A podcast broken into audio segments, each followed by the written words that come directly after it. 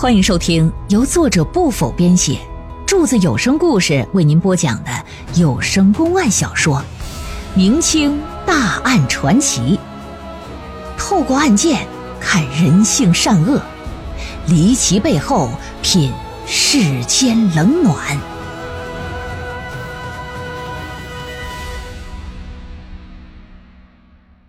常州官银失窃案。第三回，前来认领尸体的是个三十来岁、自称叫彭城的人，秀才出身，还有个功名，哪儿的？阳湖县人士。老爷仔细打量一下，说：“你父亲叫什么？多大年纪？啊？以何为生啊？”说：“回大人话，小人父亲呐，名唤彭千里，今年呢五十有三。”过去呢是个石匠，哎，师从咱们常州府有名的大师霍开山，学成之后啊，在阳湖县开了一个采石场，以此为生。说，那你父亲什么时候失踪的？嗯，大约得一个来月之前了。我小人要没记错呀，应该是九月中旬那几天呢。他跟小人说出门谈笔生意，之后走了就一直没有音讯呢。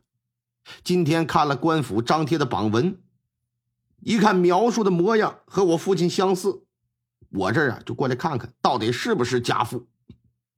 说那你父亲走的时候有没有跟你说上哪儿做生意，跟谁做生意呀？嗯，没有。家父一心只想让我考取功名，从来不让我参与生意上的事儿。所以说我不知道到哪儿，也不知道去跟谁做生意。大人一看，这也问不出个别的来了，说：“那来吧，带你去认认。”给带到停尸的地方，让他进行辨认。庞成进了停尸间，定睛这么一瞅，扑通一声就跪在地上，是嚎啕大哭啊！死者呀，正是他父亲彭千里。人人都有父母，虽说当下还不确定彭千里是否参与了银库盗窃案。但是看到彭城失去父亲伤心难过的样朱平安这心里就挺不是滋味啊。过了半天，稳定了情绪，说：“大人，小人能否把家父给带回去安葬啊？”大人说：“那当然不能了，你爹死在了失窃的银库当中，啊，现在还没搞清他和这案子是不是有什么关系。”一天没查明真相，他就一天不能下葬。天色也不早了啊！你是今晚呢？呃，在这附近投宿啊，还是说你要回去？那大人，小人是赶驴车来的。原本我就想，这要真是我爹，我就把他尸身给带回去。既然眼下还不能带走，这外头天儿还也没有完全黑呢，我决定我还是先回去吧。那行。本府刚好也要去趟阳湖，那咱们一起上路吧。其实案发之后啊，老爷通过对银库内的勘查以及对案件外部的了解，他就认为盗贼想要光明正大的进入银库，只能是每月逢十五号，县衙向银库交银子的时候，这才能趁机的混进去。除此之外，不可能再有其他的方法。眼下这彭千里既然是阳湖县人，又是九月中旬离开家，又死在银库当中，那就意味着很有可能是九月十五号那天，跟着阳湖县进了官银的这个银库了。所以说有必要啊，我到那儿去，我找找他们知县。当天晚上，老爷带着捕头等人就前往阳湖县。阳湖县紧挨着武进县，离着没多远。到了之后就直奔县衙呗。当县衙出现在视线范围之内的时候，老爷可就傻了，因为啥呀？县衙门口啊挂着招魂幡。跟彭城分开之后，来到县衙门前，这么一问衙役才知道，阳城县知县武贤月在一个时辰之前突然暴毙。朱平安听完之后就非常的惊讶呀，觉得这死的怎么这么巧呢？这事儿有点蹊跷，这就把呀，县衙里的师爷叫杜如风的这个人就给叫回来了。说你们知县以往有什么疾病吗？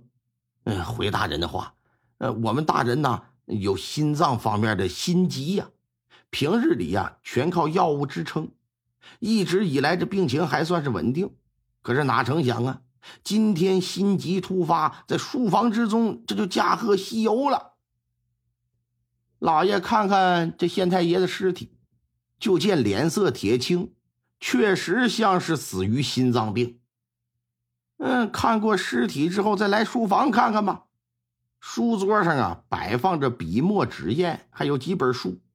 书桌下边有三个抽屉，随意的拉开一个呀，就闻到一股药香啊。很明显，这是县太老爷平时放药的地方。可是此时呢？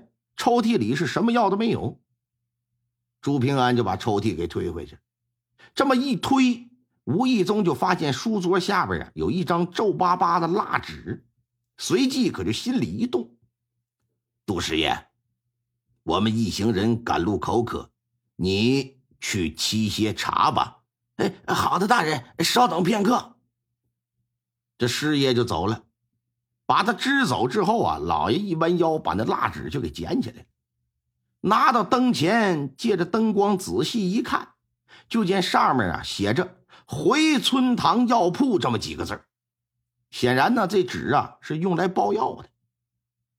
把这蜡纸就交给鲁镇了，说：“你拿着蜡纸，马上去一趟回春堂，问一下五弦月平时啊都在他们那里买的是什么药。”此时已经将近亥时了，回春堂都已经关了门了。鲁镇向街上的巡夜的人打听，说这药铺在什么地方？哎，这才来到一个啊药铺的家中。县衙这边呢，老爷和师爷俩人正搁这闲聊呢，就聊到押运官官银的这个事儿。据师爷说呀，阳湖县押运官银的人选呢，向来都是由。五弦月县太老爷亲自挑选，都是啊知根知底、可靠的啊，也都是本县的一些个衙役。但是在八九这两个月呀，有些衙役呢就被派到外地去公干去，因此押运官银的人呢都是打外头找的。至于那些人都什么来历，是不是可靠，那我自己就不了解了，那得问老爷。朱平安一听，心说：“我他妈问得着吗？你家老爷现在脸色铁青的死了，但这事儿啊可不简单。七月份呢是府衙把官银送往巡抚衙门的时间，而八九两个月呢是银库被盗的时间。由此可见，这事儿和五弦月是难逃干系。想来他支走衙役们，是为了让偷盗银库之人呢去押送官银。”好借机呢进入银库，只是那彭千里是九月份失踪的，那么在八月份，这五弦月他干些啥呢？朱平安就认为这起案件一定不是临时起意，是经过长时间精心周密的谋划，这才谋划出来的。眼下来看呢，要是能查清经常和五弦月、彭千里来往的人，应该呀会有重大的发现。这时。鲁镇就回来了，说：“大人，我到了回春堂掌柜的家了，把蜡纸啊也拿给他看了。他闻过之后啊，说这是他们用来给知县老爷啊治疗心急药丸所用的蜡纸。不过这蜡纸里的味道不全是他们开的药，好像里边多了一种面粉的味道。”老爷一听，什么玩意儿？面粉？啊！明白了，看来这县太爷不是死于心急突发呀，一定是被人谋害呀。捕头说：“大人，这话怎么说？你看，抽屉里原来放着管心急的药丸，但是被人呢用面粉制的假药丸给换了。等他心急发作的时候，服下去的是有毒的假药，随后暴毙而亡啊。他死之后，凶手又把他的假药丸给拿走了。”这就应该是抽屉里为什么没有药的原因所在。啊，那，卑职认为你说的挺有道理。那只是大人，那杀死这武知县什么原因呢？你来看，目前可以基本确定，武贤月和银库失窃案有着密切的关联，甚至极有可能他就是案犯之一。而他被杀的原因是不是黑吃黑，或者是别的原因，那不能武断，还得做进一步调查。这样今天太晚了，明天你查一查，哪些人和武贤月以及彭千里有过密切往来。查清楚这一点，本府相信这个案子离侦破可就不远了。当晚，俩人呢在县衙就睡了一宿。